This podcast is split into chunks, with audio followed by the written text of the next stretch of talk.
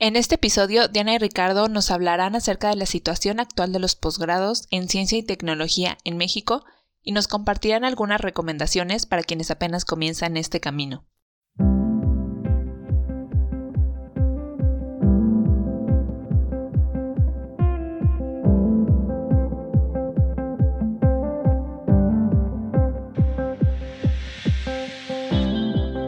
Millennial 406 es un podcast donde compartimos experiencias acerca de nuestra vida como estudiantes universitarios y profesionistas millennials. Este espacio fue creado para expresar las dudas, miedos y retos que han surgido mientras construimos nuestro futuro profesional.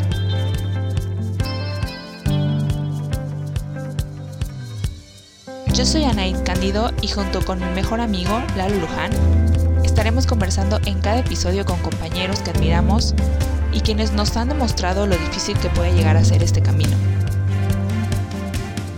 Queremos invitarte a escuchar lo que poca gente te cuenta, para que puedas tomar decisiones más informadas, o al menos para que sepas que no eres el único con todas estas incertidumbres.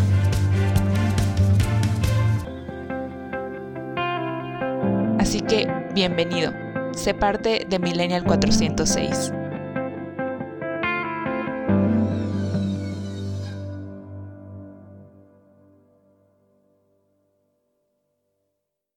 Bienvenidos a otro episodio más de Millennial 406 y hoy estoy muy contenta porque este fue el tema que me motivó a hacer este podcast, eh, porque bueno, hay tanto que pasa dentro de los posgrados que cuando uno está en la carrera no se da cuenta o simplemente no lo piensa y pues esta fue la, la idea que dio origen a todo este proyecto. Y hoy tenemos como invitados a Diana Gallego. Ella es bióloga de la Universidad de Sonora y maestra en ciencias del posgrado de Ciencias Biológicas de la UNAM y actualmente trabaja en una CRO. Bienvenida, Diana. Hola, muchas gracias por invitarme. Un placer estar aquí. Y del otro lado del mundo casi, tenemos a Ricardo Márquez. Él hizo un doctorado en neurobiología celular y molecular en el CIMBESTAV. Él es Neuron International Fellow de la Royal Society en el Departamento de Farmacología de la Universidad de Oxford y es miembro del SNI nivel 1. Bienvenido, Ricardo. Gracias. Hola. Gracias por aceptar esta invitación, chicos. Y el día de hoy vamos a hablar acerca de pues este tema que Ani ya hoy ya habrán visto, que son los posgrados. Y justamente pues va a ser una plática bastante larga, pero muy entretenida y con dudas que pues todos hemos tenido respecto a, a, pues, realizar un posgrado. ¿Qué pasa antes, eh, durante y después, ¿no? De un posgrado. Y justamente pues lo que queremos es como para las personas que apenas están empezando en su camino en la ciencia, pues queremos hablar de, ese pequeño camino o gran via crucis para, para poder llegar a ser un, investigador en México.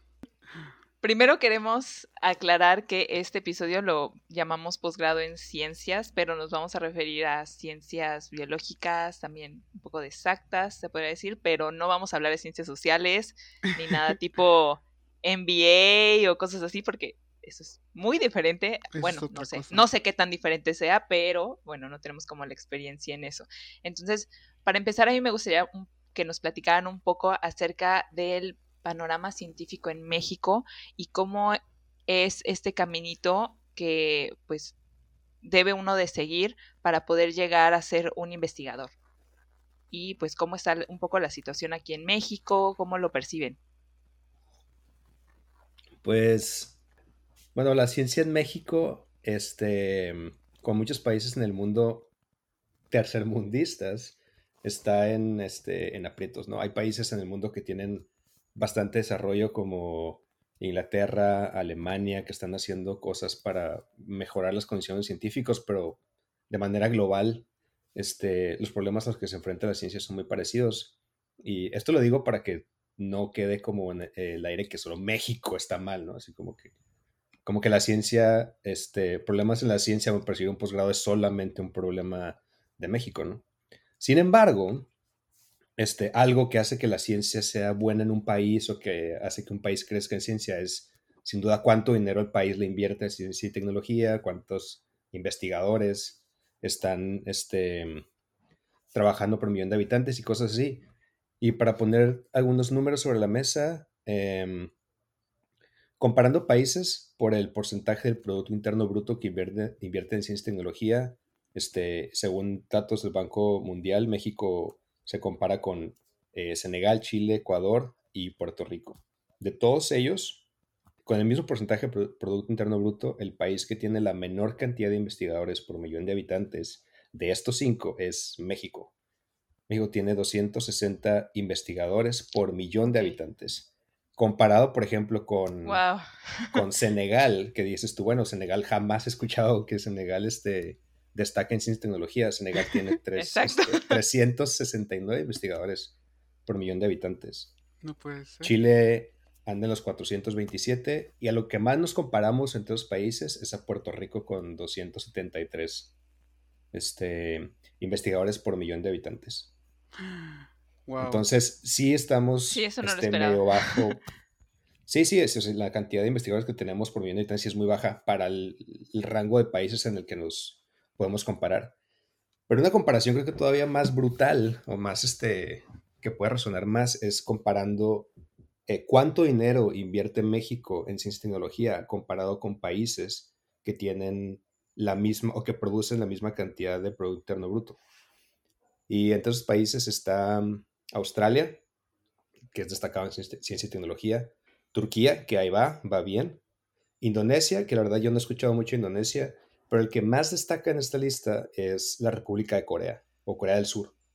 Que Corea del Sur si se meten al, sitio de la UNESCO, este, donde comparan cuánto invierte cada país en ciencia y tecnología, o sea, Corea del Sur está en la mayor cantidad de inversión y la mayor cantidad de investigadores. Y México está del otro lado de la gráfica, en la esquina, así casi donde se junta cero y cero, ahí está México. Entonces, son, son dos lados de la balanza totalmente. Empezamos el eje. Empezamos, somos el, punto cero cero. Sí, es de cuenta, así donde se juntan, ahí está México, y Senegal y así otros países ahí a un ladito, ¿no? Sí, claro, o sea, en dinero tenemos como los mismos ingresos, pero cómo se aplica esos ingresos a ciencia y tecnología, pues no, ¿verdad? No es, no es exactamente lo mismo. Para no nada comparable. No son comparables para nada. México este, invierte, como mencioné ahorita, el 0.4% del Producto Interno Bruto. Corea del Sur invierte el 4.3% de su Producto Interno Bruto en cantidad de dinero, pues ni siquiera voy a mencionar, ¿no? La diferencia es, este, es brutal. Pero, por ejemplo, volviendo a la comparación de cuántos investigadores hay por nivel de habitantes, México tiene 260, ya lo mencionamos, y Corea tiene 6.826 investigadores por millón de habitantes. O sea, la diferencia es cañoncísima, ¿no? Estúpidamente abismal. Sí, es muy abismal. Y algo interesante de comparar entre estos dos países es cómo ejercen el gasto en ciencia y tecnología. Por ejemplo, México invierte eh, el dinero mucho en universidades y en instituciones gubernamentales. Mientras Corea, y la neta, este es un como denominador común en todos los países que están este, muy desarrollados en ciencia y tecnología, lo invierten en negocios principalmente. Oh. Casi el 70-90% del gasto en ciencia y tecnología se va a negocios, que es como toda esta onda de patentes, ¿no? Sí, por ejemplo, nosotros cuando estamos estudiando un posgrado, o sea, nunca oímos que se fue a hacer su doctorado a tal empresa privada, o sea, siempre es a una universidad o, como dices, a, un, a un hospital o a un instituto de gobierno, o sea, se nota bastante cuáles son los lugares dedicados a, hacer ciencia. Sí, y más, y más que los lugares dedicados a hacer ciencia, es también la, el enfoque que el país tiene con respecto a la ciencia y la tecnología. O sea, cómo percibe un país la ciencia y cómo la aprecia. En esos países la ciencia y la tecnología son generadores de riqueza. Y, por ejemplo, Corea del Sur, que creo que el primer chip que hicieron fue como en los 80s, pues de ahí se agarraron a desarrollar chips y ahorita son líderes en tecnología digital, ¿no? O sea, el otro día estaba leyendo un archivo que me compartieron algunos compañeros de, de la Real Sociedad y están hablando, Corea del Sur está desarrollando, Samsung particularmente, está desarrollando tecnología 6G. Pues esos chavos ya están pensando en una tecnología que México ni ha llegado. México, México apenas estamos rascándole En México le tenemos miedo al 5G porque el coronavirus y, estos güeyes ya andan en el 6G, ¿no? Sí, el 6G, pero el, sí, exacto, es, ridículo, ¿no? Y estos otros están pensando en cómo, este, cómo conectar una máquina con un humano y cómo eso puede ser mejor interfaz para la inteligencia artificial. y todo eso es negocio, o sea, no es nada más como un, ay, qué curiosidad, vamos a hacerlo, es un business, porque a fin de cuentas se lo van a vender y los que se van a llevarle la nota pues son los, los vatos de Corea del Sur, ¿no?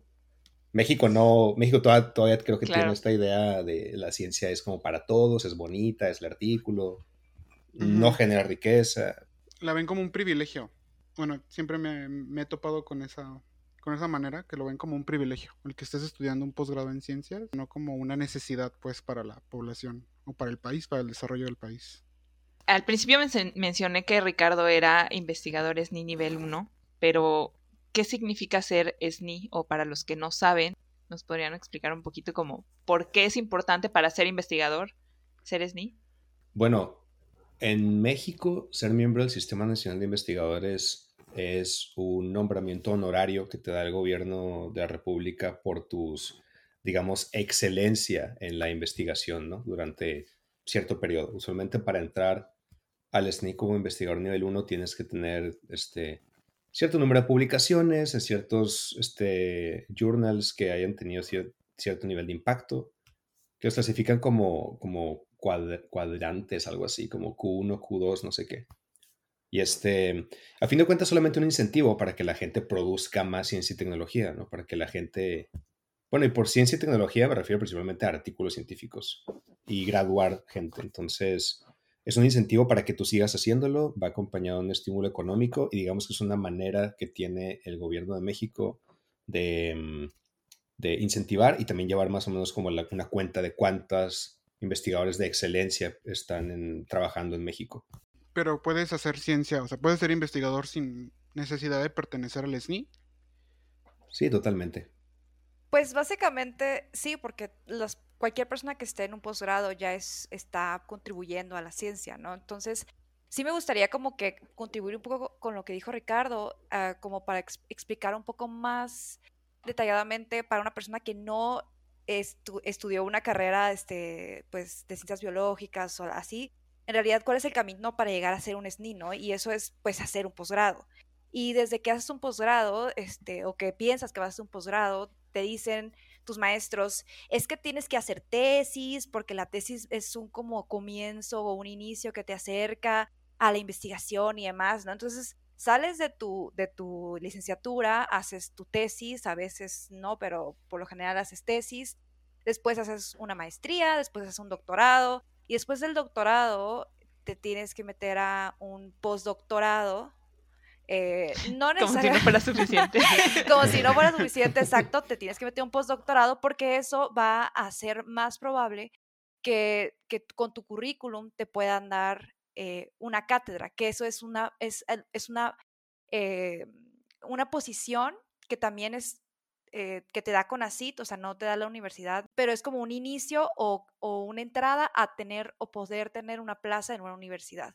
Entonces, en realidad son muchos años de estar estudiando, o sea, puedes o no hacer maestría, pero igual el doctorado puede ser de 5 a 6 años si es doctorado directo. Entonces, sí es básicamente estudiar todos tus 20. Y es algo que a lo mejor muchas personas como que no lo consideran normal, ¿no? O sea, que una persona este, todavía tenga... o sea, que esté acercándose a sus 30 años y todavía esté en la universidad. Pero sí, ese es el camino que tienes que recorrer para poder llegar a, a, ser un investigador. Y para ser una, una persona que, que, sea parte de este sistema, tienes que tener sí o sí un doctorado. Entonces, sí o sí vas a tener que aventarte unos seis años después de tu, de tu, este, de tu licenciatura para poder aplicar y como dice Ricardo, no por tener un doctorado ya te van a aceptar, o sea, tienes que tener una carrera pues más sólida, tienes que tener eh, publicaciones en revistas, eh, que, no son revistas como el TV Notas o así, o sea, son otra cosa, otro mundo complicadísimo, publicar. Que pagas para este, publicar. Sí, es, ese, y ese es otro tema súper complejo, la verdad, ¿no? O sea, las, eh, publicar y todo eso es una cosa este, pues muy complicada. Entonces, sí, básicamente para poder llegar a ser un investigador en México y en cualquier lugar del mundo, tienes que estudiar una cantidad de años brutal. Y, y pues sí, o sea, creo que para cerrar, eh, creo que en México tenemos esta idea de que para ser científico, como que la opción, la única opción aparente es la academia. ¿no? O sea, justo por esto que dice Ricardo, o sea, todo lo que se está invirtiendo en, en ciencia en México va destinado a pues a centros de investigación eh, que están completamente, o sea, eh, pues sí, o sea, que es la academia básicamente. O sea, la academia es la universidad. O, o sea, entonces, bueno, en este episodio nos vamos a referir a términos como CONACIT, que es el Consejo Nacional de Ciencia y Tecnología. Sí. Sí. Este, justo la academia que la academia que no crean que es el programa de radio, el programa, de, tele, de, TV Azteca. De dónde salió ya ahí. Este, no, sino es estar en, asociado a una universidad, este, siendo investigador, em, cosas como el SNI, eh, Sistema Nacional de Investigadores, como bien ya lo dijeron, y bueno, si sale otro término ya ahí lo iremos definiendo. Sí, creo que es algo muy, es, es algo muy importante lo que, lo que mencionan ustedes dos y se relaciona mucho en el sentido que en México la mayor parte de los investigadores lo que quiere hacer es em, ciencia básica o, o sea, o, o, les molesta mucho el hecho de que, porque es muy como muy recurrente, ¿no? La molestia de los investigadores que dicen, ay, no, es que siempre buscan que sea con aplicación a la industria o que tenga, este, que sea ciencia aplicable, no ciencia básica que son como que lo que está tratando de hacer México como para generar un poco más de pues de que salga pues el, conocimiento que se genera en la academia y sea aplicable al, a la industria y creo yo que eh, también nosotros bueno las personas que, que, están en este en este camino unos más adelante que otros deben también ser capaces como de cambiarse ese chip porque es muy importante lo que nos acaba de decir Ricardo y la verdad yo no lo dimensionaba hasta que empezó a hablar de números. Lo que está haciendo Corea. Las gráficas de Anaya. sí, las, empezó a sacar sus gráficas así como Anaya de miente sobrador. una, cartulina. Una cartulina este, porque creo que esas. Eh, si, si, nosotros seguimos ese ejemplo y eh, aplicamos como lo que estamos investigando a la industria, pues podemos generar una mayor cantidad de, pues, de ingresos para el país y más oportunidades de, puestos como investigador. Pero bueno, ahora eh, una vez que ya sabemos y que ya Diana nos dijo que tienes que hacer para poder convertirte en investigador, ahora sí va la buena, muchachos. ¿Por qué ustedes decidieron estudiar un posgrado? Eh, ¿Cuál fue su motivación que, que dijeron, no, sabes qué, eh, yo quiero estudiar mi maestría o mi doctorado o quiero seguirme en, la, en los posgrados por esta, por esta razón? Ah, bueno, pues si quieren yo empiezo porque yo soy la que claudicó. no. Sí. Pero bueno, bueno, claudiqué de, de la carrera o, perseguir una carrera en la academia, pero, pero no por eso claudiqué a la ciencia, ¿no? Y, y creo que justamente las personas que estudiamos carreras de este, de este tipo, así ciencias biológicas, la, la, la, en mi caso yo biología, pues es porque idealizamos mucho lo que va a ser la vida y cómo nos imaginamos que vamos a terminar este, nuestros días, ¿no? O sea, no vamos a terminar según nosotros, este, pues haciendo lo mismo todos los días, sino que vamos a terminar cambiando al mundo y haciendo de este un lugar mejor, ya sea vamos a encontrar la cura del cáncer o quizá este, vamos a encontrar, este, eh, vamos a bioremediar los mares contaminados, o sea, creo que somos personas eh, que somos muy idealistas y muy soñadoras y creo que el, el cómo pintan estas carreras, el ser científico en México, es como un sueño muy bonito que, que está como lleno, muy lleno como de pasión y de ilusión, ¿no? Pero también creo que está muy relacionado por, cómo nos educaron a nosotros, porque por lo menos en mi carrera en biología, la mayoría, si no es que todos los, profesores que yo tuve, eran investigadores. estaban ahí en, en, la Unison, eh, tenían su laboratorio, este, demás. Entonces, obviamente ellos eh, pues nos dan la perspectiva de una persona que pues sí tiene su plaza y demás, y, y, te meten en la idea, o no creo que sea como por mala onda, pero es como, pero pues sí te meten como que una visión muy, muy sesgada a que, a que la única forma en que vas a ser exitoso es si eres un científico o si haces un posgrado, ¿no? Y es o a lo mejor es una visión un poco anticuada, ¿no? De que en sus tiempos así era. Ahí ya yo le voy a echar a todo. Super pro, ¿no? Así súper cool. Sí, o sea, cool. no, por, no por tirarle mierda a mis ex profesores, creo que fueron muy buenos profesores, pero claro que ellos, o sea, vivieron en un mundo muy diferente a nosotros y vivieron en, en una circunstancia económica y social totalmente diferente, ¿no? Ahorita ya ser investigador es otro boleto a lo que les tocó a ellos, pero sí creo que ellos no nos dieron muchas otras opciones. O sea, nunca hubo, por ejemplo, eh, alguna este, clase donde nos dijeran, bueno, ¿saben qué? Con todo eso que saben hacer y lo, que están aprendiendo, pues véndanse así o véndanse así. Era como, pues, pues no, o sea, para nosotros la única manera era ser un investigador. Y es como que si eres brillante, vas a hacer un posgrado. Y si no, estás desperdiciando tu potencial. Y pues la verdad la vida es más compleja que esa, ¿no? Y, recuerdo que en la universidad solo había un maestro que sí nos dijo la neta y le decíamos el pelón, porque pues se pueden imaginar por qué. Y él fue el único de todos que nos dijo las cosas como eran. O sea, y en ese momento yo me acuerdo que nos quería súper mal a todos, ¿no? Y tuviste suerte.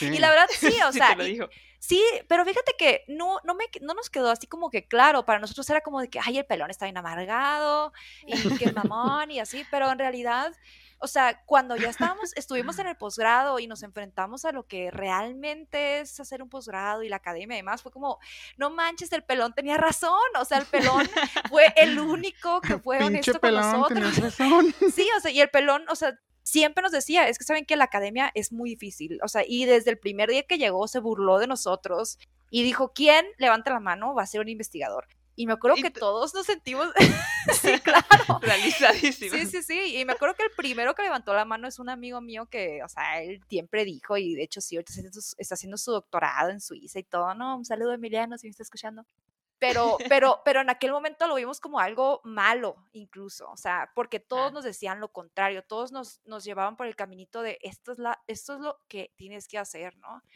Y también creo y que, que pues a ellos también les conviene entusiasmarnos porque ya se ha dicho antes, ¿no? O sea, nosotros somos la mano de obra barata de la ciencia, o sea, la verdad. O sea, nosotros como estudiantes de posgrado. Exacto. O sea, que obviamente, pues nadie no te va a decir, oye, no te metas a hacer un doctorado porque, pues, quién sabe si encuentras trabajo, ¿eh? que tampoco es tan así, ¿no? Pero, pero pues creo que también hay un poquito de eso detrás. Y, y ya, o sea, no sé qué puede decir Ricardo en su, en su experiencia, pero en mi experiencia creo que fue mucho, tuvo mucho que ver mi formación en la universidad. O sea, tú querías salvar al mundo. Sí, o sea, yo quería salvar al mundo. Con tu doctorado. sí. Solo quiero aclarar esto de mano de obra barata, lo decimos porque cuando estamos estudiando un posgrado, o sea, no es que te paguen eh, un sueldo, simplemente es, es, estás como estudiante y te dan una beca, con así te da una beca y pues ya tú tienes que arreglártelas por lo que dure. Por ejemplo, te da una beca por dos años que dure tu maestría, pero si se llega a acabar esa beca y tú no has terminado tu proyecto, pues ya nadie se va a hacer como cargo de ti.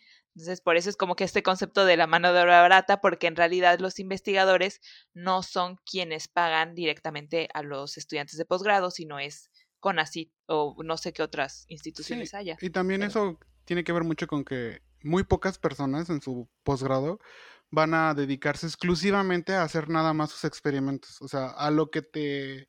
A lo que tú necesitas para tu proyecto, muy pocas veces o, muy pocos investigadores te dejan hacer eso. Porque tienes que apoyar en otras cosas, o sea, que no están contempladas en tu contrato de tu beca y Sí. ¿Cómo qué cosas? ¿Qué te ponen, a, hacer, Pues le tuve que cambiar las llantas. Una, una, checada de aceite. No, no es cierto, hasta lo usa mi jefa. no, o sea, porque, o sea, termina, o sea, si, si eres una persona que aprende una técnica en el laboratorio, después le tienes que ayudar a los demás a hacerlo. O sea, y a mí ah. eso, a mí eso me ha pasado mucho. No, no es como que me, están, están, me están, abusando de mí en el laboratorio. no, pero pasa. Pero pasa, sí, sí. Sí, lo que pasa, yo creo que, que uno, o sea, utilice estos términos no porque o sea, no porque sea malo, o sea, hacer todas estas cosas, ¿no? Aprendas, aprendes muchísimo. Por ejemplo, yo en el laboratorio llegué a hacer incluso hasta, no sé, este, ¿cómo si es estas cosas, este, horribles que es checar, sí, cotizaciones, pero no esta cosa es horrible que cuando checas todo lo que hay y lo que no hay. El inventario. inventario. Ay, el inventario, ¿no? Es, una horrible. patada en el Pero la verdad, o sea, aprendes, ¿no? Yo creo que más bien es porque a veces uno se llega, se puede llegar a sentir como, como no muy no sé, o sea, como que puedes sentir como, ay, no manches, justo lo que dijiste hace rato, ¿no? Eh, he trabajado muy duro y aún así se me acabó la beca y no me he alcanzado a titular y, y pues andas valiendo gorro, ¿no? Y entonces, pues a los veintitantos años, como que andar valiendo gorro, pues te sientes menospreciado, pues, ¿no? Sí. Pero bueno.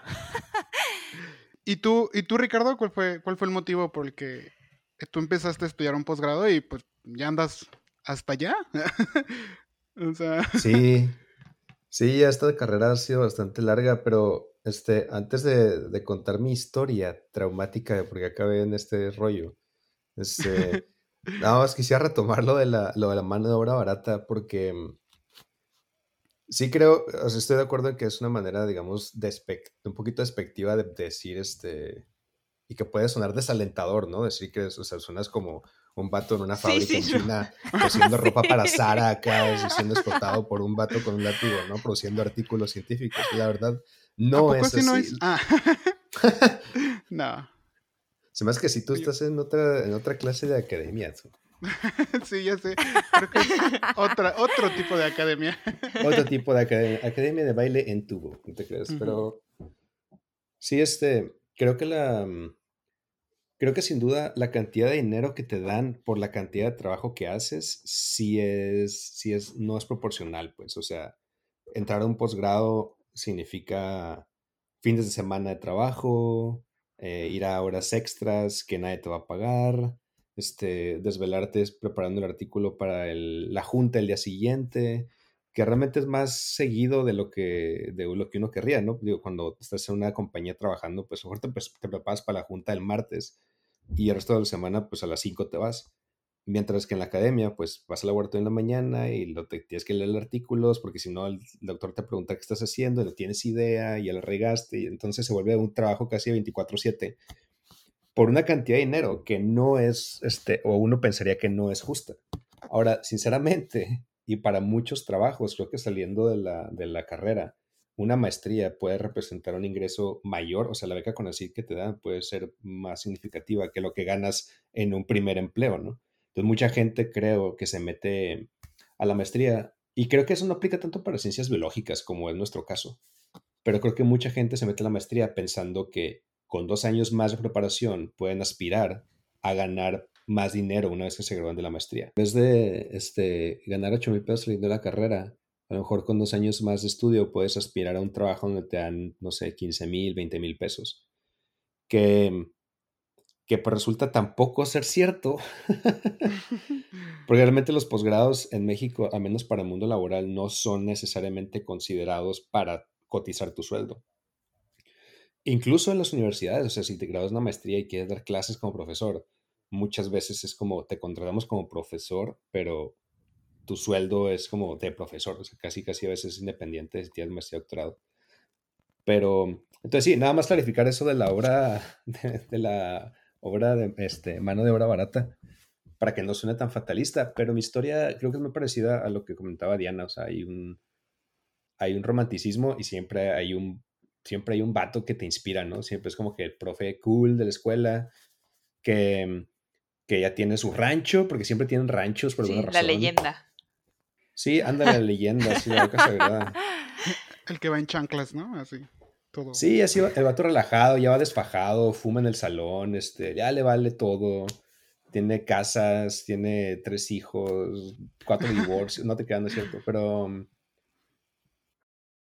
pero ya, pero ya tiene como toda una vida, este, pues bastante exitosa, ¿no? En la ciencia y la tecnología. Y este, obviamente, si a ti te interesa, si tienes una mente curiosa y todo eso, pues te, te sientes atraído a ese tipo de personas, te metes a sus laboratorios y como dijo Diana, o sea, una cosa lleva a la otra y, y te meten un poquito la idea de que, de que si eres una persona inteligente, el camino a seguir son los posgrados. Es como que lo que hace alguien inteligente es una maestría y un doctorado, o sea, para que seas, para que seas chingón, ¿no? Si no, sí, justo eso. Si no, es como, pues vas a trabajar y tu cerebro se echa a perder, es como si lo pusieras en un frasco con formol, se va a deshidratar y convertir en una nuez, se va a caer y te vas a morir. Así, ¿no?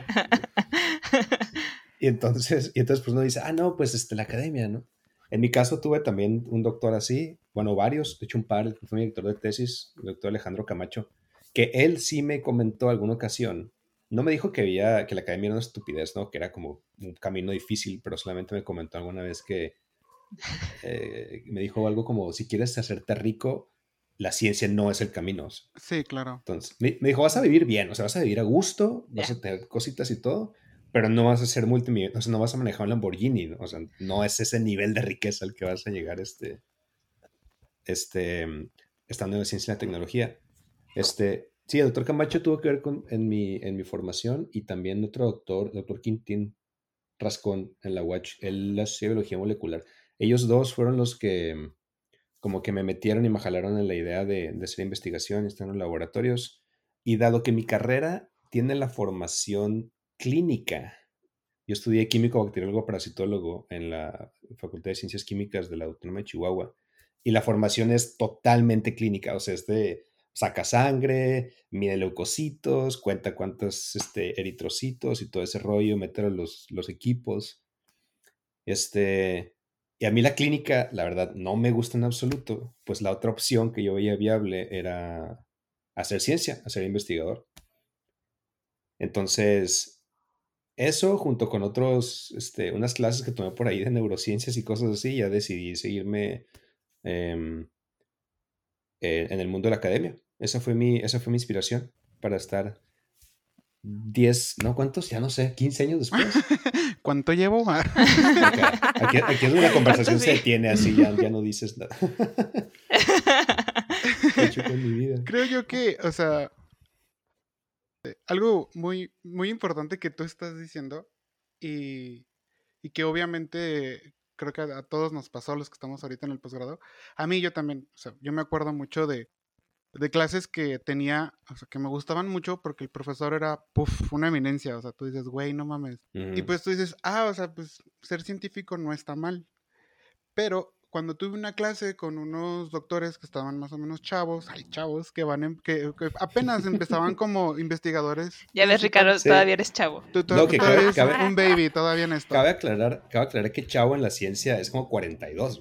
Ah, exactamente, o sea, tenían 39, 40, 41. Eso es chavo en la ciencia. Sí, chavo en la ciencia estás chavo. Ajá, porque nos dije, o sea, y justamente eso nos dijeron. Tienen que ser, o sea, un poco como el pelón acá con, con Diana, nos dijeron, o sea, pues ¿quién quiere ser eh, investigador? No, pues ahí voy yo también, así con mi manita al aire. No, que yo. Este, y varias personas más. Y nos dijeron, tienen que ser muy conscientes que la edad económicamente productiva de un investigador, al menos en México, es después de los 50 años. Ajá, o sea, y entonces, y tú dices, Güey, no mames, o sea, para los 50 otras personas ya se andan pensando en retirar. O sea, y es como de, bueno, pues ya tengo, ya pagué mi casa, ahora voy a, no sé, me he hecho mi primer amante o algo así, no, ¿no es cierto? Eso se corta. Eso se corta. O sea, pero para mi segundo divorcio. Ya voy por mi segundo divorcio y mi tercera novia. Machismo reflejado. Ya sé, horrible. Eh, pero que no se dedicó a la, a la academia, pues está pensando en otras cosas. Y un investigador apenas, o sea, ya, ya empieza a tener remuneración económicamente hablando a esa edad. Entonces, sí es como que te tiene que quedar muy, muy claro eso. O sea, tampoco es como que estudiando un doctorado o estando haciendo un postdoc, ahorita Ricardo esté muriéndose de hambre, ¿no? Que, esté como esclavo. O sea, pero no tienes ciertas facilidades o no tienes una holgadez económica que te permita hacer otras cosas. Eso va a llegar, va a tardar tarda en llegar. Pero todos pasamos, o sea, todos tenemos que pasar por esa, como esa misma, ese mismo caminito, económicamente hablando, para que quede, quede bastante claro. Sí, y justo hablando de eso, y más allá de las experiencias personales, este, creo que también es importante mencionar que la situación en México, eh, o sea, económicamente hablando, creo que también puede propiciar que hay una gran cantidad de gente que decía hacer un posgrado, porque justo si, si durante, tu, este, durante tu formación en la licenciatura nadie nunca te explicó todas las cosas que puedes hacer con ella, cuando tú sales no sabes presentarte, no sabes cómo venderte, no sabes, ni siquiera tú sabes qué es lo que puedes hacer y entonces se te complica mucho encontrar trabajo. Y si a eso le sumas que de por sí la situación laboral en México es como pues brutal, o sea, o sea, hay una cantidad muy grande de personas que estudian licenciatura, pero ya en estos tiempos ni siquiera estudiaron en licenciatura te puede asegurar conseguir un trabajo, mucho menos recién egresado, ¿no? Entonces, creo que muchas veces esta situación económica nos puede como que orillar a tomar decisiones así, porque a pesar de que, como dijimos hace rato, ¿no? Creo que sí, es como que a veces trabajas demasiado este, por lo que te pagan de beca, pero también hay gente que luego no hace nada. Sí. y sí. porque también hay de posgrados a posgrados, o hay, hay de estudiantes a estudiantes. O tutores. o de tutores a tutores, ¿no? Y, y sí es una forma en la que vas a estar ganando más dinero que la gente que está trabajando recién egresada de licenciatura, ¿no? Entonces, es como, como que se ve apetitoso probar entrar a una maestría si no sabes cómo venderte, si ya buscas el trabajo y no encuentras, terminas trabajando en un call center con tu título de licenciatura y es como muy frustrante y entonces se vuelve como algo, pues, pues se vuelve una opción que dices, bueno, o sea, pues que puede salir mal, ¿no? O sea, tampoco es como que eh, tener una maestría, por ejemplo, eh, pues esté de más. Ya hacer un, doctorado creo que implica otras circunstancias, ¿no? Creo que ya, si ya sobre todo pasaste por una maestría, ya puedes saber si quieres o no dedicarte a la investigación y ya es otra decisión totalmente diferente. Hacer un doctorado yo creo que sí es totalmente, o debería por lo menos estar totalmente encaminado a que quieres dedicarte a hacer ciencia, Sí. Bueno, justo como dices, o sea, el posgrado es maestría, por lo regular la maestría es de dos años y el doctorado puede ser como de cuatro años mínimo en México. Si bien te va. Eh, y justo creo que esos dos años de maestría son los que, eh, si tú te decides por entrar al mundo de la ciencia y ver cómo es, creo que es un buen camino para que también veas si te gusta o no. Y ya de ahí, pues, digo, son dos años no es tanto como a lo mejor un posgrado en el que, digo, un doctorado en el que tienes que estar pues el doble del tiempo.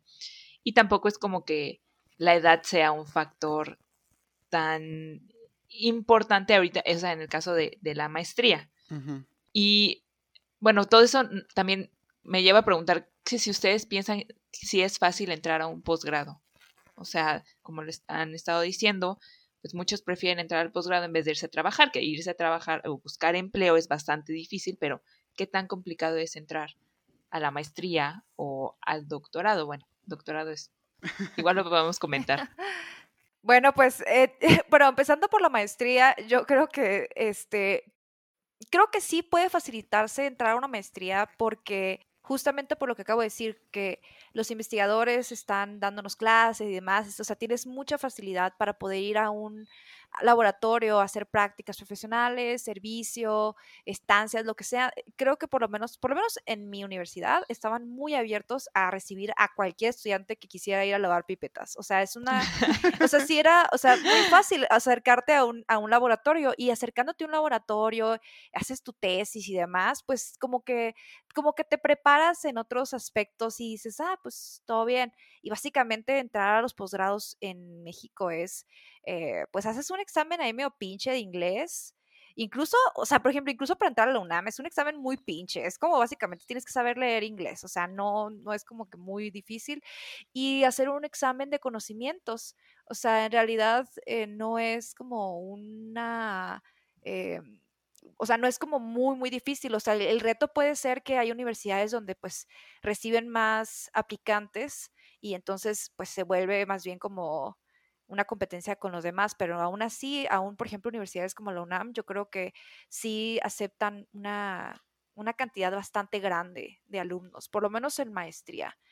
Y hay posgrados, por ejemplo, el, posgrado en el que yo estaba, en el que si ya te aceptaron en maestría y, te, y pasas la maestría, pasas directamente al doctorado con solo una entrevista. Ya no tienes que hacer examen, no tienes que hacer nada, o sea, vas, pasas con una entrevista. Y hay otros todavía más fáciles donde básicamente si te titulas haces como una especie de examen de grado que es slash entrevista al doctorado y pasas directo al doctorado. Ese es, por ejemplo, en el de bioquímicas de la UNAM, también así pasas al doctorado. Yo lo hice así. y Y está súper cool porque no pierdes tiempo en, en otro año que se te va, en que aplicas, Y no sé hasta qué, la o sea. fecha, o sea, hasta la fecha ha sido la experiencia más traumática de mi vida académica. Pero eso es otro, es otro, otro capítulo. Sí, bueno. O sea, y yo creo que lo único difícil eh, para hacer posgrados en México es que si tú quieres hacer un posgrado en una universidad este, que tiene, mm, o sea, renombre y lo, como tú lo quieras llamar o ver, como la UNAM o el Poli, este, etcétera, pues sí está muy centralizado. Entonces tienes que mudarte, tienes que dejar Sí. tu, tu casita, tu pueblito querido y pues, eh, eh, pues también eso implica que tienes que tener o cierto nivel económico o que tus papás te apoyen o algo así, o sea, porque pues, no sé, o sea, ahí en, en ese aspecto particular yo creo que sí está difícil, pero solo en ese aspecto. Sí, y aparte los primeros meses son sin beca, o sea, Sí, claro. Ah, no empiezas luego, luego el posgrado y ah, aquí está tu, tu primer mes de sueldo, de beca. Y no. Y luego sí, como, no, para como te- te, aguantas unos dos meses ahí valiendo este gorro. no, hasta seis. A mí me, a mí me tardaron cinco meses en darme la, la No manches, no manches. Yo le iba a pagar con cuerpo al, al casero para que no me sacara de aquí de la, del departamento. Como que el tema, como que el tema de trabajos así como de lado a tu, a tu posgrado es como que está saliendo muy recurrente, ¿no? O sea, sí, ya sé, no es como, acá rato así proyectándote acá de, Por no, eso pues, digo, yo eh, creo que sí hay algo ahí. eh, creo Sí. que Ya creo sospechoso. que esto, mi posgrado es en trabajador. en trabajador sexual. No, no es cierto.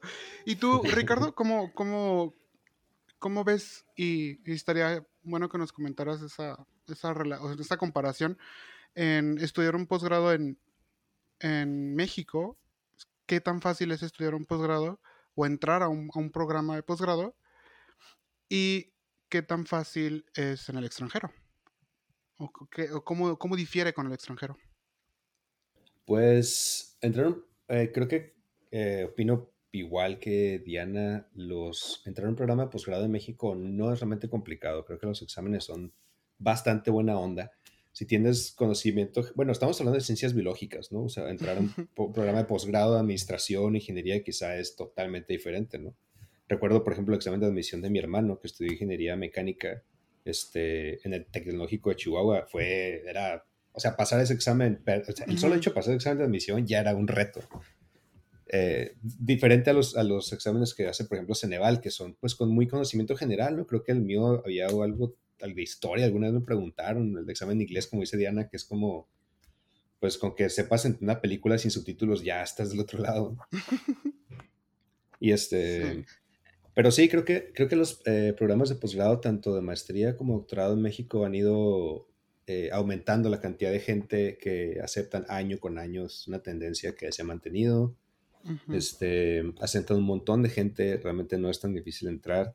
Y insisto, creo que los, lo- al menos para programas de ciencias biológicas, los conocimientos que necesitas para entrar a la maestría, que es donde realmente está más el reto, eh, son bastante buena onda. Luego, pasar al doctorado es como muy parecido. Yo hice, eh, yo hice el doctorado en Simvestav y ahí el sistema es muy similar. Si durante la maestría te fue bien, tu examen de titulación fue bueno, pasa el doctorado inmediatamente. O sea, el centro básicamente te avala, los profesores te avalan y ya estás, no, ya estás adentro, no tienes que hacer ninguna este, entrevista, ni ningún otro examen, ni nada, nada por el estilo. Sí, más estás en el mismo. Sí, si estás en el mismo centro, ¿no? Y si continúas con el mismo laboratorio y todo eso, que es lo que la mayoría de la gente hace justo por la facilidad. Y también porque de alguna manera como que te encariñas con tu línea de investigación, ¿no? Es como que, ay, las bacterias y, ay, sí, es que la E. coli tan bonita, ¿eh? le agarras cariño y pues quieres seguir ahí haciendo eso. Claro. Y este, si vienes de otro centro, creo que sí es un poquito más complicado porque pues, tienes que desarrollar un proyecto, presentarlo ante el colegio, que te pregunten los doctores, hay cosas, y luego ellos ya evalúan este, si tu conocimiento es suficiente para unirte al programa de, de posgrado o no. Y creo que lo peor que puede pasar es que te pidan que tomes algunas clases extra junto con los de maestría. Así como que, ah, sabes que, pues tu posgrado fue en biología molecular, ahora quieres hacer un doctorado en neurociencias, pues toma, chíncate anatomía 1 y 2, ¿no? Con los de Ujú. neuroanatomía 1 y 2, con los de maestría y bla, bla, bla. Pásalas y ya está, ¿no? Y, y ya, creo que en general la Academia de México es bastante, bastante buena onda para, para admitir, estar adentro y mantenerte ahí ya es otro tema, ¿no? Y es, otro rollo. es otra cosa, sí. Y en cuanto al extranjero, pues yo me vine para acá hasta el postdoctorado. Eh, la única experiencia que tengo de gente haciendo maestrías o doctorados en el extranjero, pues este, son tú, Anaid, y a un compañero de laboratorio que se fue a hacer un doctorado a la Universidad Libre de Ámsterdam. Y él sí tardó bastante. Creo que lo, volvemos al tema de que la ciencia se, parece mucho alrededor del mundo. O sea, casi todos los, investigadores les encanta que la gente les diga, oye, quiero trabajar contigo, porque a fin de cuentas, pues, pues es más, son, sí, son manos, ¿no? Es más proyectos, más, más, este, más ensayos, más artículos, más todo. Pero, y creo que en México la manera más fácil de conseguir irte a hacer un posgrado es a través de las becas de, eh, de CONACIT. Que creo que CONACIT no es tan complicado tampoco, pero sí tiene sus detallitos con los exámenes de inglés. Este, creo que la cantidad de dinero que te dan tampoco es tanta y creo que también el acceso a laboratorios o a universidades está un poco restringido porque, por ejemplo, para hacer ciertos tipos de, por biología molecular tienen como ciertas como clasificaciones en tipos de laboratorio. Si te quieres ir a un laboratorio muy cañón, así que es como líder mundial y es lo mejor de lo mejor, a lo mejor te van a decir, ¿sabes qué, chavo? Estás tirándole demasiado alto, bájale. Porque a fin de cuentas el gobierno de México va a estar pagando tu colegiatura en la otra universidad, ¿no? Entonces ellos dicen, ¿sabes qué? Para Inglaterra, por ejemplo, al, año nosotros te podemos dar 100 mil pesos, ¿no? Y esa es parte de la colegiatura que vamos a pagar nosotros allá. Y más tu beca. Si quieres irte a, eh, a un laboratorio donde los insumos son mucho mayores, los gastos de investigación son mucho más altos, no sé qué, pues ya no te, ya no te, ya no te alcanza. Sí, ok. Sí, o sea, y también creo yo que en México hay una mayor, o, hay mayor disponibilidad de lugares que en el extranjero. O sea, si te quieres ir a hacer un posgrado al extranjero, tienes que competir contra o personas de tu misma región o incluso de todo el mundo. Y en México, pues tenemos este, este, no problema, sino como esta mentalidad de, ok, o sea, pues todos los que pasen el examen, al menos en bioquímicas es el corte lo hacen a partir del el 50% para arriba. O sea, de los que pasen matemáticas, ¿verdad? ¿Del qué? ¿Cómo le dicen? El... Psicométrico. Psicométrico. Eh, o sea, de los, del puntaje del psicométrico, las personas que tengan el 50% más, o sea, que, lograron un puntaje del 51 en adelante, son aceptados. Entonces, eso te deja pues con un montón de alumnos que van entrando semestre con semestre, al menos con nosotros es cada semestre, no es cada año. Y eso se van acumulando más y son alumnos que luego no se titulan o se titulan y pues México, o sea, la idea de CONACID es titúlamelos, porque si no me los titulas a tiempo, le quito la beca a él y a ti también, al, al, programa le quito dinero. Entonces, pues lo que, lo que está pasando es que pues estás titulando un montón de gente una sobreproducción. Exactamente, una sobreproducción, como bien dice Annie. O sea, estás titulando un montón de, de, muchachos o de doctorantes o de, o de personas que quieren continuar en este camino, pero no hay opciones, no hay opciones de, de, pues de puestos de trabajo para, para esas personas. Sí, o sea que la oferta educativa es muy amplia y pues a veces como, o sea, resumiendo un poco lo que dijeron, es como la única vía que vemos porque pues si nos salimos a trabajar, a lo mejor vas a ganar menos. Eh, y esto no pasa en el extranjero porque incluso gente que, que tiene grados técnicos puede encontrar un muy buen trabajo donde le puede ir muy bien y no tiene necesidad de estar, de meterse a una maestría.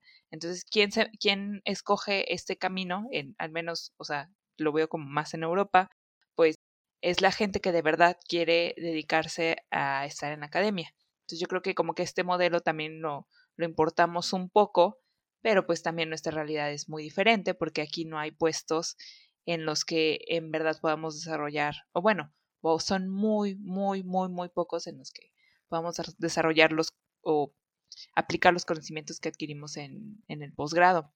Y bueno, yo creo que una duda o una pregunta que casi todos nos hacemos es que es si es buena idea trabajar antes de entrar a un posgrado porque es muy común que igual eh, en la academia los investigadores vean esto de entrar, de encontrar un empleo fuera de la academia como traicionar a la investigación. No sé qué opinan ustedes. Sí, bueno, yo, yo creo que, que pues eso depende de lo que tú quieras, ¿no? Y si estás muy confundido, o si estás como totalmente convencido de que lo que tú quieres es ser un investigador, no importa las consecuencias, no importa si vas a tener que este, aguantarte hasta los 50 años para poder ser productivo económicamente, ¿no? O sea, eh, si, si estás dispuesto a pasar todo eso y estás completamente seguro que quieres ser investigador, creo que no vale la pena que trabajes, ¿no? O sea, si estás totalmente convencido, pero si hay en ti una pequeña chispa de duda, trabajar yo creo que es una, es una buena manera de tomar una decisión a largo plazo, porque eso te abre como la mente a cómo es el mundo real, ¿no? O sea, y no porque yo crea que la gente que está en el posgrado no vive en el mundo real. no, no, no, para nada. En el mundo de caramelo. Pero, yo creo que, o sea, sí te da una idea por lo menos de cómo está la situación, o sea, de qué, qué puestos son los que puedes llegar a ocupar en el futuro, o sea, cómo funcionan las empresas, o sea, todo eso que, que sigue después de un posgrado se puede contestar en un trabajo. O sea, puede ser que en el trabajo te des cuenta, sabes que ni madres, yo no quiero trabajar, esto no es para mí, me queda ser godín. y decir, ya, o sea. No puedo con el horario. Sí, no puedo con el horario, yo Aunque me quiero me regresar. bien. Y, es, y, y está bien, o sea, justo ya te diste cuenta que por ahí no es y ahora vas a entrar a un posgrado, vas a entrar a un doctorado co- total y completamente confiado, confiada en que eso es lo que quieres y eso está súper padre, o sea, no meterte un posgrado porque crees que es lo mejor o porque parece que no hay opción o porque, Ajá. o sea, yo creo que sí tienes que tomar una decisión muy informada y si te metes a trabajar eso te puede ayudar muchísimo. Además, pues, eh, no sé, o sea, justo en ese sentido, creo que cuando trabajas te das cuenta de qué es lo que tienes que, qué es lo que tú puedes ofrecerle al empleador y todo lo que tú sabes, como que toma un sentido, ¿no? Y es como, ah, no manches, esto es más importante que esto. Por ejemplo, este, planear es más importante, o las habilidades sociales también tengo que desarrollarlas, o etc, etc. Te puedes dar una idea de todo lo que puedes mejorar y además puedes darte una idea de todas las cosas que debes todavía aprender para poder tener tu trabajo soñado. Y creo que eso es algo que pues es muy valioso y como tú dices, o sea, esta idea de que si tú te sales de la academia, este, eres un traidor, ¿no? O peor, o sea, que Sí, tú sientas que porque te dicen, fracasaste. Sí, sí, o sea, que de que no, si te vas a trabajar no vas a regresar a la academia. Sí. Eso a- o sea, me lo dijeron y no sé, a varios también. O sea, como que dan por hecho que algo va a pasar con tu cerebro. Que... Sí, claro. Porque saben, o sea, saben que vas a ganar más. Entonces, si eso te Sí. está motivando, pues obviamente te vas a quedar allá. Bueno, es que más allá que el dinero, o sea, trabajar es otra cosa porque como dijo, dijo hace rato Ricardo, o sea, cuando tú estás en un posgrado, no es como un trabajo solamente, o sea, es tu vida completa, el 24/7 es tu proyecto, sobre todo si estás en un doctorado y el doctorado pues es tú, eh, tu bebé porque salió de tu mente y tú lo estás, tú lo estás desarrollando, ¿no? O sea, ya es algo totalmente diferente porque aunque sí tienes un tutor y todo, o sea, eres tú guiando el proyecto y si algo sale mal, adivina quién va a asumir las consecuencias, ¿no? O sea, Pues tienes tú. que tienes que es, apurarte porque pues el tiempo es oro en esta carrera para poder este, estar en la academia y entonces hay mucho estrés detrás de, de un posgrado porque justamente todo lo que tú, o sea, a veces se puede llegar a interpretar como que como que lo que tú eres es tu proyecto, ¿no? Y entonces tú tienes que, este, pues, publicarlo. Y a veces publicar es más allá de obtener datos, o sea, a veces no saben las cosas. Y ese estrés es, es algo muy fuerte. Y cuando tú estás trabajando, es totalmente diferente. ¿Por qué? Porque si tienes que cumplir un horario y tienes que cumplir metas y todo, pero no estás estresado porque si la empresa bajó un por ciento sus acciones o lo que sea, te vale gorro. o sea, a ti te van a. A seguir mí que me pagando. paguen. Mientras no me corran, Mientras no me corran yo, bien a gusto. No, o sea, y no, y no como de que te valga madre, pues, y que lo descuides, sino que, pues, tiene un nivel de complicación bastante, pues, más, eh, o sea, como que no, no es algo personal, como es un posgrado. Un posgrado, posgrado se vuelve muy personal. Entonces, cuando te das cuenta de que tienes paz mental y que, y que no estás estresado porque tus cepas se van a morir si no vas el, el domingo a Ajá, cambiarles el medio. O sea, que puedes disfrutar tu fin de semana. que puedes disfrutar tu fin de semana y que sales, no tienes preocupaciones y puedes tener hobbies y demás, pues claro que se vuelve atractivo y se vuelve muy cómodo. Eso sí, se vuelve muy cómodo. Pero yo creo que justo por eso, o sea, si tú estás seguro que no quieres, o sea, que, que tú quieres ser investigador y, y tú estás en ese, en ese tren de pensamiento, pues sí no te conviene meterte a trabajar porque pues al final solo vas a perder como tiempo.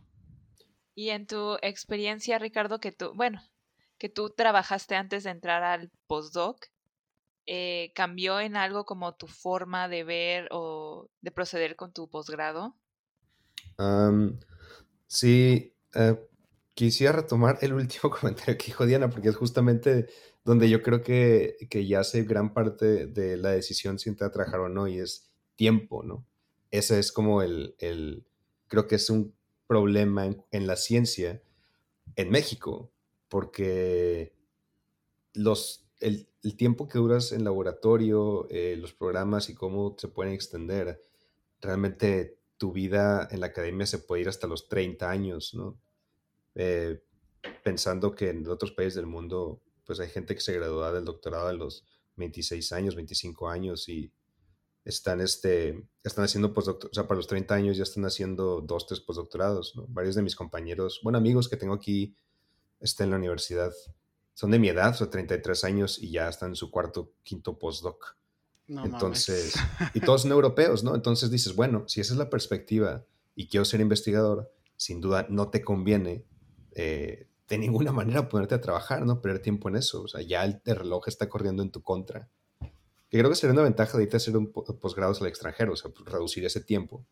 Y este, aunque te las veas negras porque la beca de CONACYT no es tan, no es tan generosa.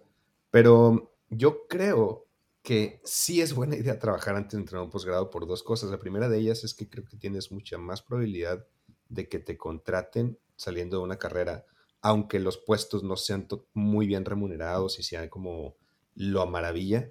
Este, creo que tienes mejores probabilidades de, de emplearte en México una vez que acabas tu carrera, independientemente de la, de la carrera que estudiaste, ¿no? Em, y el otro, que creo que es el más importante, porque hay muchas cosas que durante el doctorado o durante tu- los posgrados no te enseñan que sí aprendes cuando, cuando trabajas en una, en una institución. Yo, contestando la pregunta que hacen ahí, si trabajar antes del postdoctorado cambió mi visión. Totalmente, o sea, estuve dando clases en la, en la UVM un rato, luego estuve trabajando en la Ciudad de México en PPD y aprende, es otro mundo, es muy cómodo sin duda, o sea, te metes luego, luego como en la, abajo de la cobijita y dices, ay sí, papá sueldo, ya todo bien, seguro de vida. Y mis vales de despensa, que neta, los vales de despensa, gracias Dios por los vales de Mis despensa. Sí, no, está súper chido, tienes tu sueldo encima de esos lugares de despensa y pues ahí te gastas en Prestaciones. Oreos, ¿no? Sí, prestaciones, está súper padre. Pero, pero también te das cuenta que hay muchas Así cosas. como, por ejemplo, ahorita yo me- iba a decir una tontería, ¿no? Continúa, Ricardo. No, no, Dila. Ay, dila. Iba a decir, por ejemplo, yo ahorita, mis amigos están súper, súper, este, consternados de que no se quieren enfe- enfermar de COVID. Y yo digo, chingue su madre, yo tengo mis seguros de gastos médicos mayores, véngase. No te tengo miedo, pinche COVID. sí. Ella las la organiza. calle acá, Y Diana la saliendo a fiestas COVID. Así como, no, pendeja, no traigo cubrebocas. ¿Y? ¿Y? ¿Y qué? Tengo seguro, Tengo de gastos médicos Tóseme. mayores. Así como, tóseme, güey, tengo seguro. Pero no, sí, este, estaba diciendo que, mm, que te sientes muy cómodo cuando trabajas, pero también aprendes cosas de administración que la neta durante la academia las puedes aprender si eres muy proactivo y si tu doctor también te da chance de tomar este control completo del proyecto. De otra manera, casi siempre tienes eh, técnicos, auxiliares de laboratorio que se encargan de hacer, por ejemplo, inventarios, hacer requisiciones, cosas así. Pero cuando estás en el mundo laboral, si te das cuenta que todas esas herramientas son muy útiles, no nada más para saber cotizar algo y pedir una, una cotización y ya, sino para... Hay muchas herramientas que puedes aplicar en tu vida, por ejemplo, e- eso que comentaba Diana, ¿no? Del, esas habilidades como el networking o cómo venderte, que, que solamente te das cuenta de, de cómo comercializarte a ti mismo como, como un producto, comercializar tu, tu conocimiento y lo que tú sabes hasta que no estás yendo entrevistas laborales, haciendo currículums, dándote topes, este, parándote ahí con los recursos humanos a contestar preguntas que a veces ni tienen caso, ¿no? Acá de, y cuéntame un momento difícil de tu vida, ¿y cómo lo solucionaste? Y tú, "Ah, pues cuando estaba chiquito me caí del diablito y... Claro. Sí, sí. Sí, sí, que son preguntas que, ¿y esto qué tiene que ver con mi puesto? O- Trabajar en Ajá, equipo. trabajar en equipo, este, lidiar con diferentes personas. Por ejemplo, en PPD que tienes la posibilidad de tener grupos internacionales, también darte cuenta de que, bueno, la gente en Estados Unidos tiene una manera muy diferente de hacer las cosas a México, que también que aprecian cosas de cómo se trabaja en México, ¿no? Y la academia es como una burbujita bien padre, donde pues, estás muy tranquilo porque eres dueño de tus ideas y eres dueño de tu creatividad y todo ese rollo. Pero sales como o sea, casi casi te quitan la ropa, te vente al mundo laboral y sales totalmente sin saber qué onda, ¿no? O sea, cuando yo salí a la maestría, no, de hecho cuando salí al doctorado, Un bebé. sí, bien bebé, bro. Cuando salí al doctorado y traté de, empecé a buscar trabajo, el primer currículum que yo hice era de cinco hojas. Cinco hojas de largo. O sea, yo no tenía ni idea de cómo hacer un currículum decente. O sea, yo puse el Estoy bien congreso. orgulloso. Sí, porque a fin de cuentas tú quieres darle valor a todo lo que has hecho, ¿no? Y tiene valor. El problema es que no sabes cómo traducir ese Sí. valor a idioma recursos humanos. Que después ya aprendí, ¿no? Ya dije, ah, creo que esto lo puedo parafrasear de esta manera y, y dices lo mismo, pero con otras palabras. Y entonces ya como que, ah, muy bien, este vato sabe hacer esto, contratado, ¿no? Y entonces ya empecé a conseguir trabajos de manera más fácil. Creo que toda esa experiencia, si la puedes tener mucho antes, estaría bien padre. O sea, creo que te fa- facilitaría mucho entrar a una maestría del área que tú quieras. Y si decides que la maestría no es lo tuyo, ya sabes cómo abordar el mundo, este, el mundo laboral. Te evitaría tiempo de estarte dando de topes creo que también que te quitaría mucho estrés de sentirte frustrado de no manches, tengo una maestría y nadie me quiere contratar, ¿qué estoy haciendo mal? Y a veces lo único que estás haciendo mal es las palabras que usaste en tu currículum. O sea, todo está bien, pero lo que pusiste ahí está mal. Entonces, este, a veces eso Sí, es tan claro. sencillo como eso puede hacer la diferencia. Es una lección sencilla, pero eh, creo que vale la pena aprenderla. es muy este enriquecedor. Y también, o sea, no es como que si tienes dudas te lances luego luego al doctorado. Pues está la maestría que son dos años y que te puede servir, o sea, y tienes que ser como muy sincero contigo mismo durante tu maestría, decir como, ah, ok, ¿sabes qué? Creo que esto no es lo mío, no me está gustando. Entonces, es porque, o sea, tengo conocidos, o sea, conocidos de que, no, pues es que en la Sí. maestría no me gustó, pero dije, a lo mejor en el doctorado sí me gusta, es como, güey, no, o sea, o sea, no, o sea, Sí, no, si no te gustó la maestría, el doctorado está pues, peor. exactamente, o sea, no, o sea, no, no, o sea, aquí no es. Entonces, Autosabotaje. exactamente.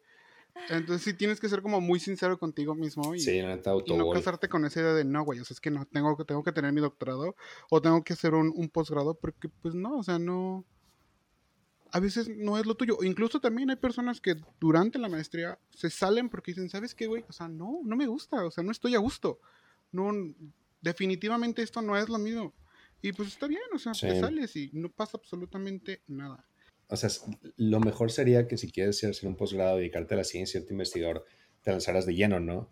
Idealmente la, academia debería de, de cubrir las necesidades de enseñarte cómo comercializar tu conocimiento fuera de la academia, de que no solamente se convierta en tienes que ser investigador y pues publicar lo único que tienes, ¿no? Pero mientras la academia no cumpla esa función en México y la academia siga siendo solamente un, pues reclutar gente para el laboratorio y producir gente que tenga maestrías y doctorados y con títulos y el, el campo laboral no está abierto a ninguno de ellos, creo que sería útil que esa experiencia la se pudiera aprender este, antes de entrar a un posgrado. Que la verdad también la licenciatura, o sea, yo no recuerdo jamás en la licenciatura que haya alguien, yo, alguien me haya dado un curso ni siquiera de cómo hacer un currículum acá, así de nada, o sea, lo podemos No, atribuir al los no. posgrados, pero también desde antes, es como, o sea, Exacto. no sabes, la neta. Sí, claro. Por eso no, no puedes encontrar trabajo saliendo de la carrera también. y por eso luego dices, no, mejor la maestría. Bueno, pues Sí. maestría. Nadie te enseña. Las universidades como el primer mundo y así, tipo, bueno, Harvard y creo que aquí la Universidad de Oxford también lo hace, tienen, tienen centros que se dedican a, a, eso como desarrollo profesional. O sea, de hecho, te metes a la Harvard y así fue como yo aprendí esos currículums, de hecho, bajando este, plantillas de currículums de otras universidades. Sí, justo. Donde tienen, o sea, ellos tienen ahí como que, ah, es un currículum este, para trabajo en la farmacéutica y lo tienen un, como qué cosas tan chidas, ¿no? Es academia, qué cosas tan chidas. Es un, post, es un postdoctorado, qué cosas debes de poner. Yo dije, ah, no manches, me habían dicho que tengo que hacer 15 currículums, uno para cada puesto. En vez de llegar con mi pinche mi, libro. Mi engargolado, ¿no? Aquí está mi CV, el engargolado. Donde gané mi póster. Ándale, sí, ¿no? Gané el concurso de papel maché en la primaria. Pues no. Entonces, eh, ¿cuáles serían como sus sugerencias para alguien que va a entrar a un posgrado algo que ustedes aprendieron mientras estaban en el, en el posgrado, que hubieran dicho, ay, me hubiera gustado saber esto antes de entrar acá. Bueno, en mi experiencia, yo creo que eh, a mí me gustó muchísimo durante la licenciatura hacer veranos de investigación y eh, además de lo de pues el, el, servicio este, y esas madres, los veranos a mí me ayudaron mucho a, o sea, yo, yo, yo aprendí muchísimo en los veranos, mucho, y no solo como a, a pues hacer técnicas o pendejadas así, sino, sino también a relacionarme y a, no tener miedo a irme de, por ejemplo, de, de Sonora, ¿no? Y, o sea, para mí fue algo súper valioso y desde ese momento yo sabía que yo me quería dedicar a la investigación y fue súper útil para cuando yo quise aplicar a, a, un posgrado que me aceptara un tutor porque pues yo ya tenía como un background, ¿no? Yo ya, tenía experiencia en, en, algunos laboratorios. Entonces eso la verdad fue muy bueno para mi CV.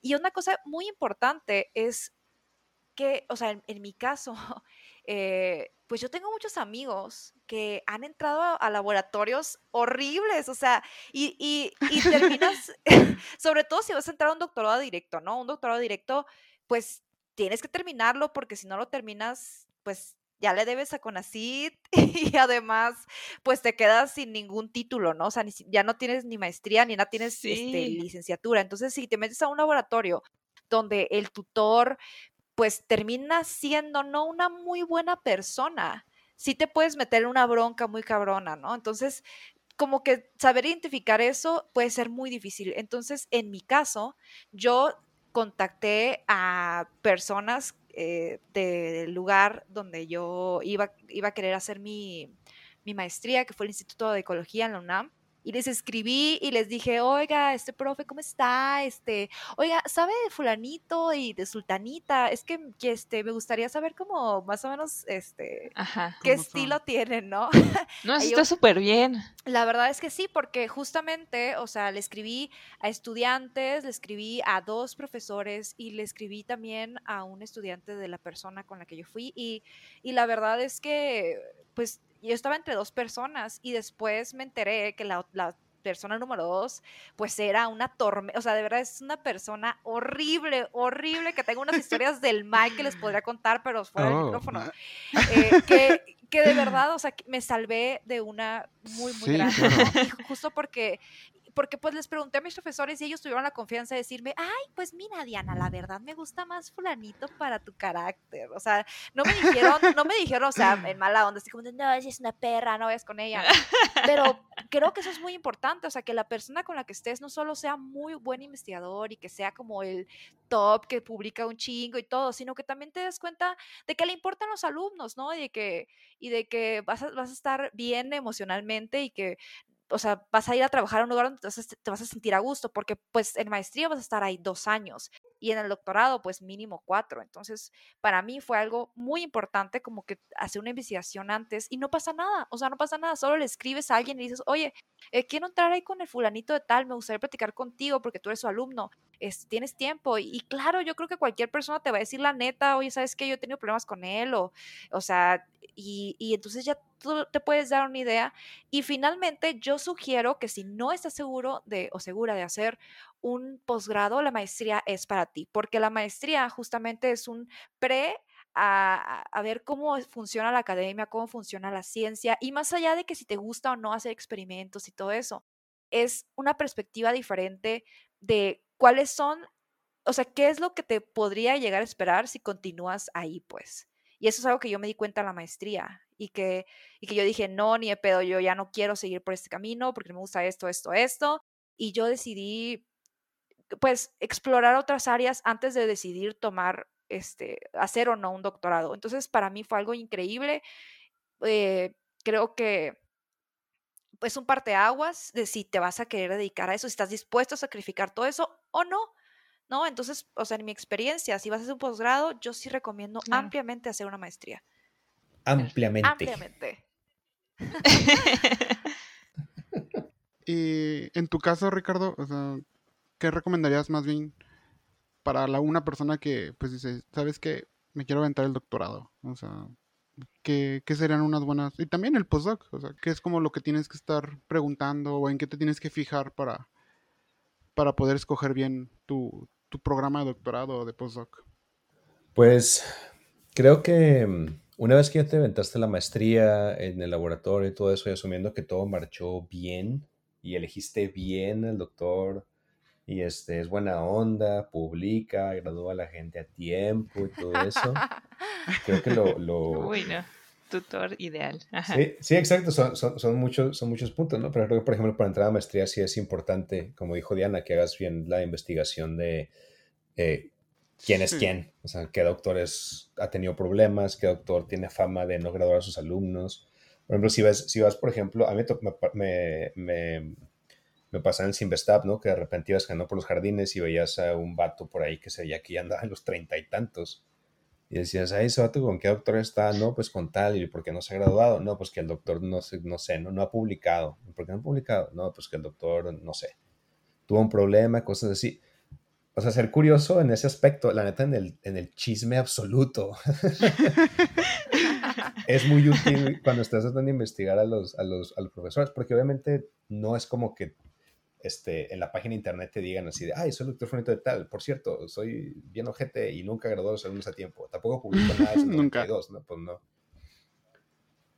Sí, nunca va a decir eso, ¿no? Todos son súper exitosos, todo está súper padre, ¿no? Entonces, chismorrear es muy útil. Entonces, si hiciste bien el chismorreo, todo, todo funcionó padre, descubriste los secretos del doctor y elegiste bien un doctor que hace lo que te gusta, tu línea investigación, le va publica y todo eso, rollo.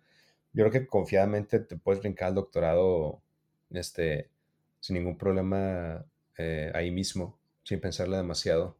Si no, así con todas las de la ley, y creo que es una también una lección importante que se aprender durante los posgrados, es que se vale decir que no, o sea, se vale decirle al doctor, es como una relación tipo como de pareja, ¿no? O sea, después de dos años de estar con un doctor, hay tensiones, hay discusiones, hay problemas personales, hay buenas fiestas, buenas pláticas, malas pláticas. hay, miradas incómodas. hay miradas, hay miradas incómodas. Caricias la la tensión sexual. Me acaricia la rodilla en el seminario laboratorio, así por debajo. ¿Y tú, Lalo? ¿Qué nos vas a presentar? Ah. Ay, doctor, ya. Te compro, te compro el kit, ¿no? Te compro el kit que quieres, Eduardo, no te preocupes. Ay, yo, te lo dejan con, pétalos de rosa sientes en tu. ya sé. Un caminito de chocolate. Sí. bueno, la, neta, la neta es que sí es cierto. O sea, bueno, no, sí, los pétalos de rosa, ¿no? Y todo eso, pero sí, sí, es, sí se convierte en una relación. Y entonces a veces creo que como cual, sí, cualquier relación, a veces uno hace como que la lucha para que funcionen las cosas y pues no va por ahí. Entonces es, es muy importante tener la, saber que se puede decir que no, pues, y decirle al doctor, sabe que hasta aquí llegamos, voy a otro laboratorio, se vale, y tener por anticipado que el doctor casi nueve diez veces se va a ofender, o sea, se va a enojar contigo, no se va a sentir bien. Sí, porque a fin de cuentas es como que un golpe a su ego, ¿no? Es como un, ah, yo, me estoy dejando a mí, ¿qué no sabes quién soy? Se ponen nerviosos a veces. Sí, sí pasa, o sea. Y usualmente, no, sí es cierto. Y, usualmente eso también va de la mano con todas las riñas internas departamentales que los doctores tienen, ¿no?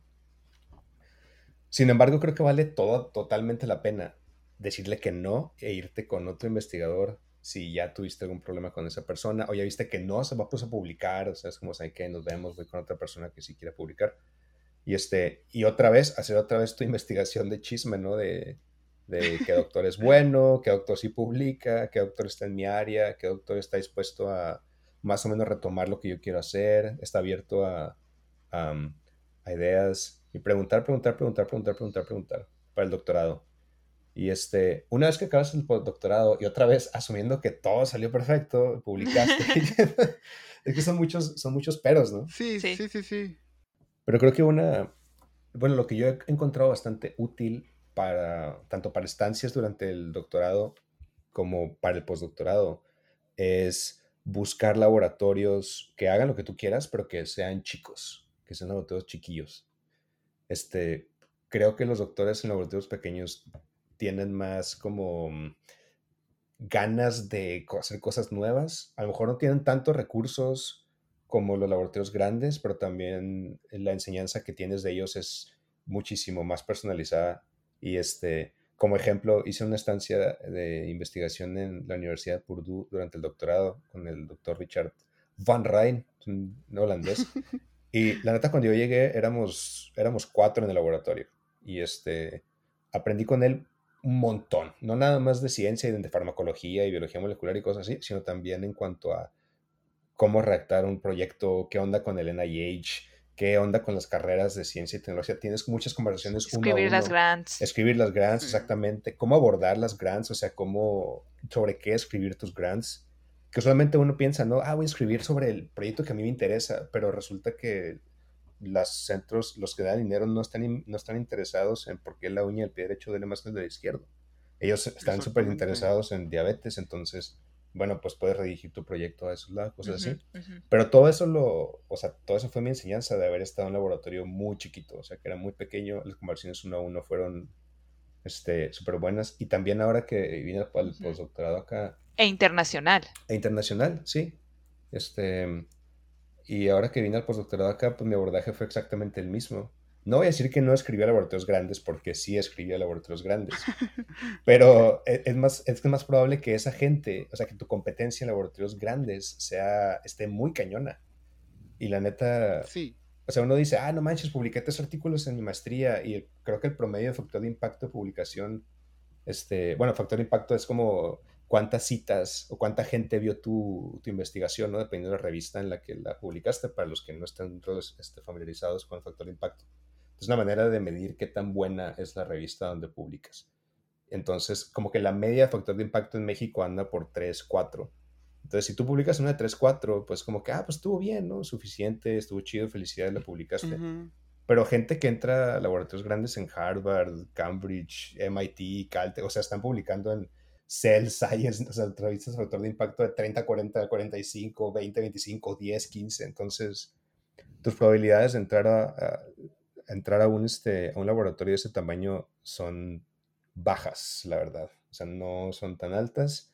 Y entonces, este, también vale mucho la pena que, que pues, de vuelta al tema de la sinceridad, ¿no? O sea, que seas sincero con tu investigación y digas, ¿sabes qué? Pues yo sé hacer esto y esto y esto obviamente el laboratorio que quiero entrar sabe hacer cosas que yo jamás he hecho.